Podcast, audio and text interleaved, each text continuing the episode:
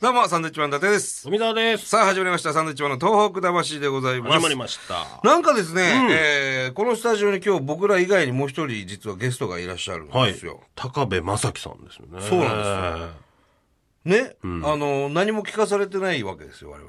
そうですね。高部さんな名前しかね知らない状態であ、の、非常にごっつい感じのね、高野さんの方ですよ。でも非常に笑顔の可愛い、ええ何歳ぐらいの方ですかね。年のこう、まあ45とか、それぐらい。 40代前半ぐらいな。ちなみに、高部さん今おきおいくつでしょうか私は今ですね、48あ、です。 48ぐらい。まあまあまあまあ。若く見えますね。あありがととうございます。非常にね、あのーこんがりと日焼けをされていて。そうですねええ単発でね、ん非常にごっつい感じ、ラグビー部の先輩みたいな雰囲え気。高校の時ラグビーややってましたはい、やってました。そうですか、はい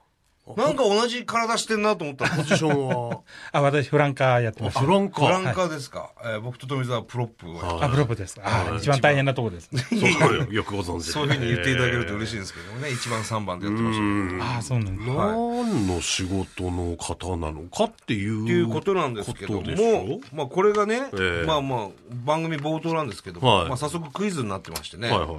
当てろということなんですって。これ本当に僕ら聞かされてなくてね、ええ今急に高部さんが入ってきた状態じゃないですか。 はい。正直ね。えええただやっぱりこのラジオは東北魂っていうラジオですから、えはい。その、まあ、東日本大震災だったりとか、うんまあ、被災地、んいろんな被災被災地にね、こう、行ってらっしゃる方、ボランティアだったりね。そうそうそうそう、そういった方なのかなとは思うんですけど、まあ、じゃなければね、うん。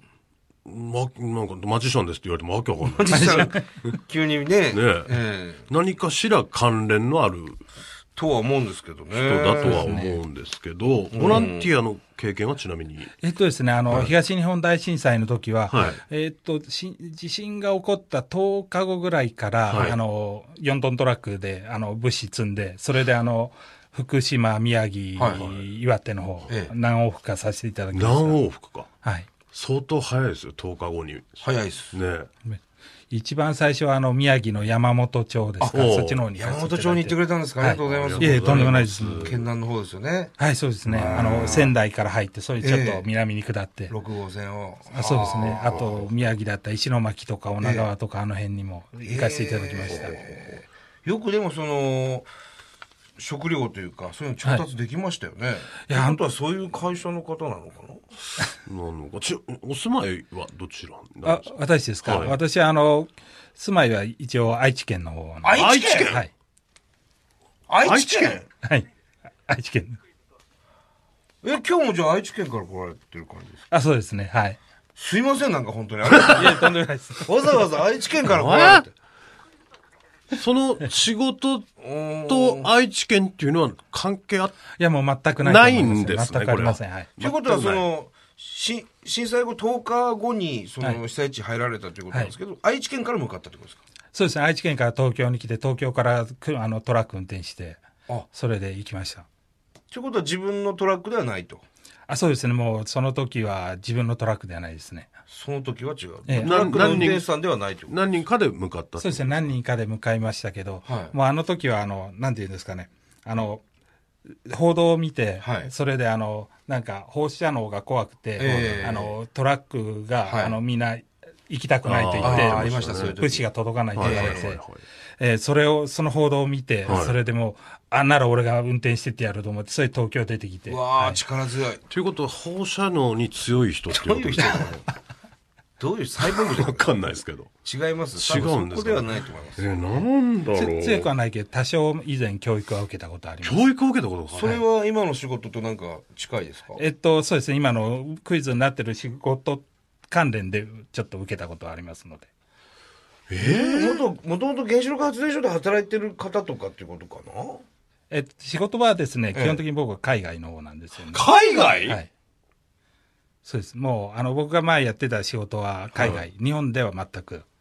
あ、そうなんですか。もうラグビーも関係ないですかあ、もうラグビーも関係ないです。海外、ちなみにどちらえっととですね、東南アジアとかですね、はいあの、まあ、ミャンマーとか、ミャンマーあとあと旧ユーゴスラビアとかほうほ、アフガニスタンとか、比較的、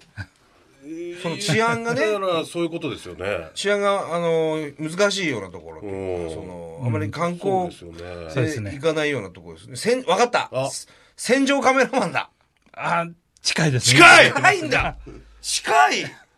戦場カメラマン近い。戦場料理人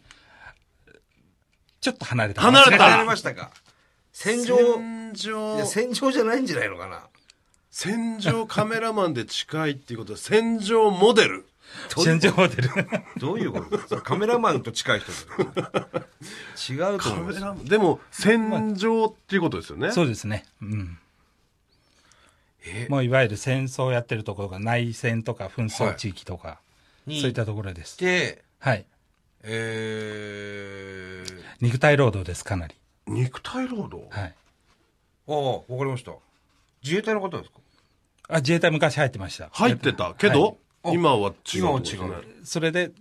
まあ、その仕事を、海外でやってた仕事は、まあ、似た、似てますね、すごく。えなんだろうお医者さんあ、お医者さんではないですね。あ違うえへえ。え。これね今日ねあのもうクイズで終わりますねこれね10分本間当ですね。もうわかんないですね。正解聞きますいいですか正解教えていただいて、はえっい。とですね、私はですね、はい元、あの、傭兵というのを やってて、兵隊やってたんですね、昔。はあはい。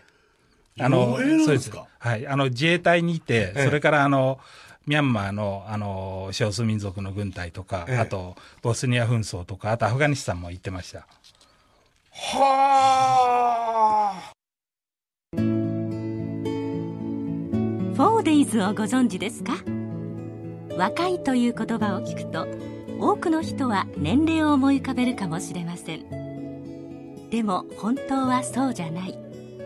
いつも元気に働いている人どんな時でも笑顔が素敵な人若さは若い人だけのものではないと思うのですそしてそういう人がもっともっと周りに増えてほしいからフォーデイズは人の細胞の中にある栄養素核酸の研究を続けています核酸ドリンク発売から今年で14年たくさんの人に核酸の力を知ってもらうためにフォーデイズはこれからも核酸を広めていきます核酸栄養のリーディングカンパニー傭兵って漫画とかで読んだことありますけど、お金で雇われてる兵隊さん、そうですね。もうは簡単にざっくり言えばそういうことですね。あ、いるんですね、本当にね。へえすごい現在は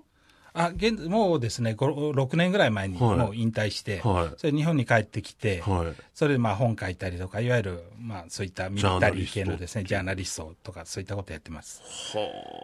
僕あの、まあ、傭兵ってもちろん聞いたことあるんですけど、うんまはあ、い詳しくは知らないんですよ、はいうん要するに要するにどういうことなんですかお金で雇われるっていうのはあなた強そうだからはい。いや、あの、とかそんな見た目とかじゃなくてですね、はいやっぱりあの、まあ、あの、なんていうかまあ最初はあの僕も自衛隊入ってたんで、ええそれであの、現地に飛んで、はいそれでまあ、あの、味方になりに来たんだと、俺を雇えと、その、ええまあ、売り込む現地事務所みたいのがあるんでですはね、いはあそこで自分で売り込んで、ええそれであの、まあ、あの、雇ってもらったというか、入れてもらって、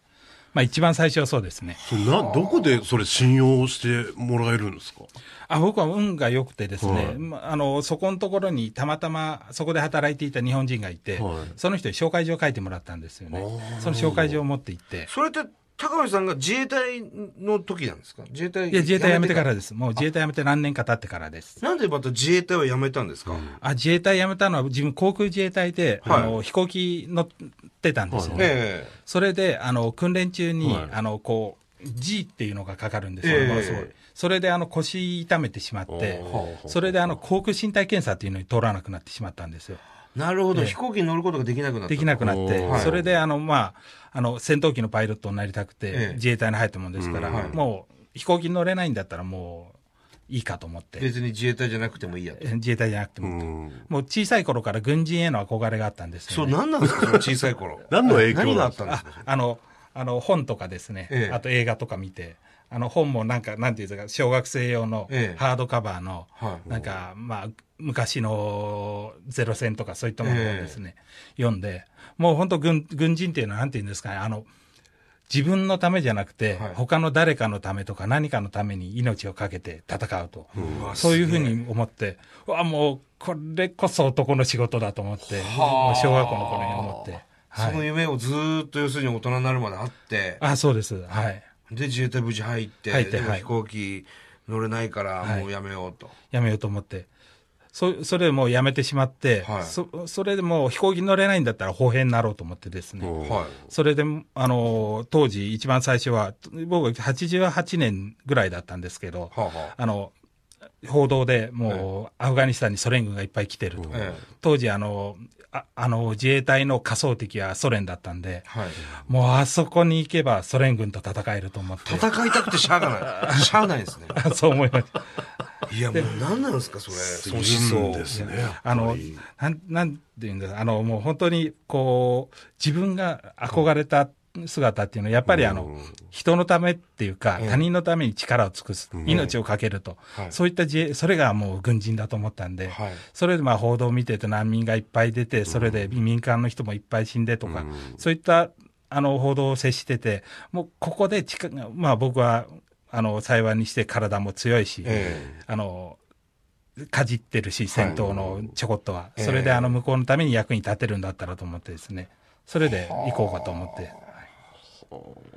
え。いやだって家族の人とかどういう意見なんですかその。いや家族家族なんかもう一言も言わずに行ったんです。えええ。え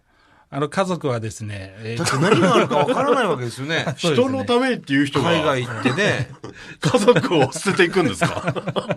ちなんだよっていう。家族は心配でしょうね。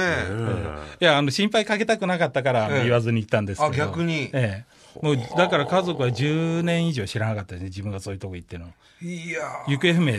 行方不明なんですかと連家絡族は取って思ってないました。もう連絡も全く取らなか取ったれんなで。いですもんね。はい。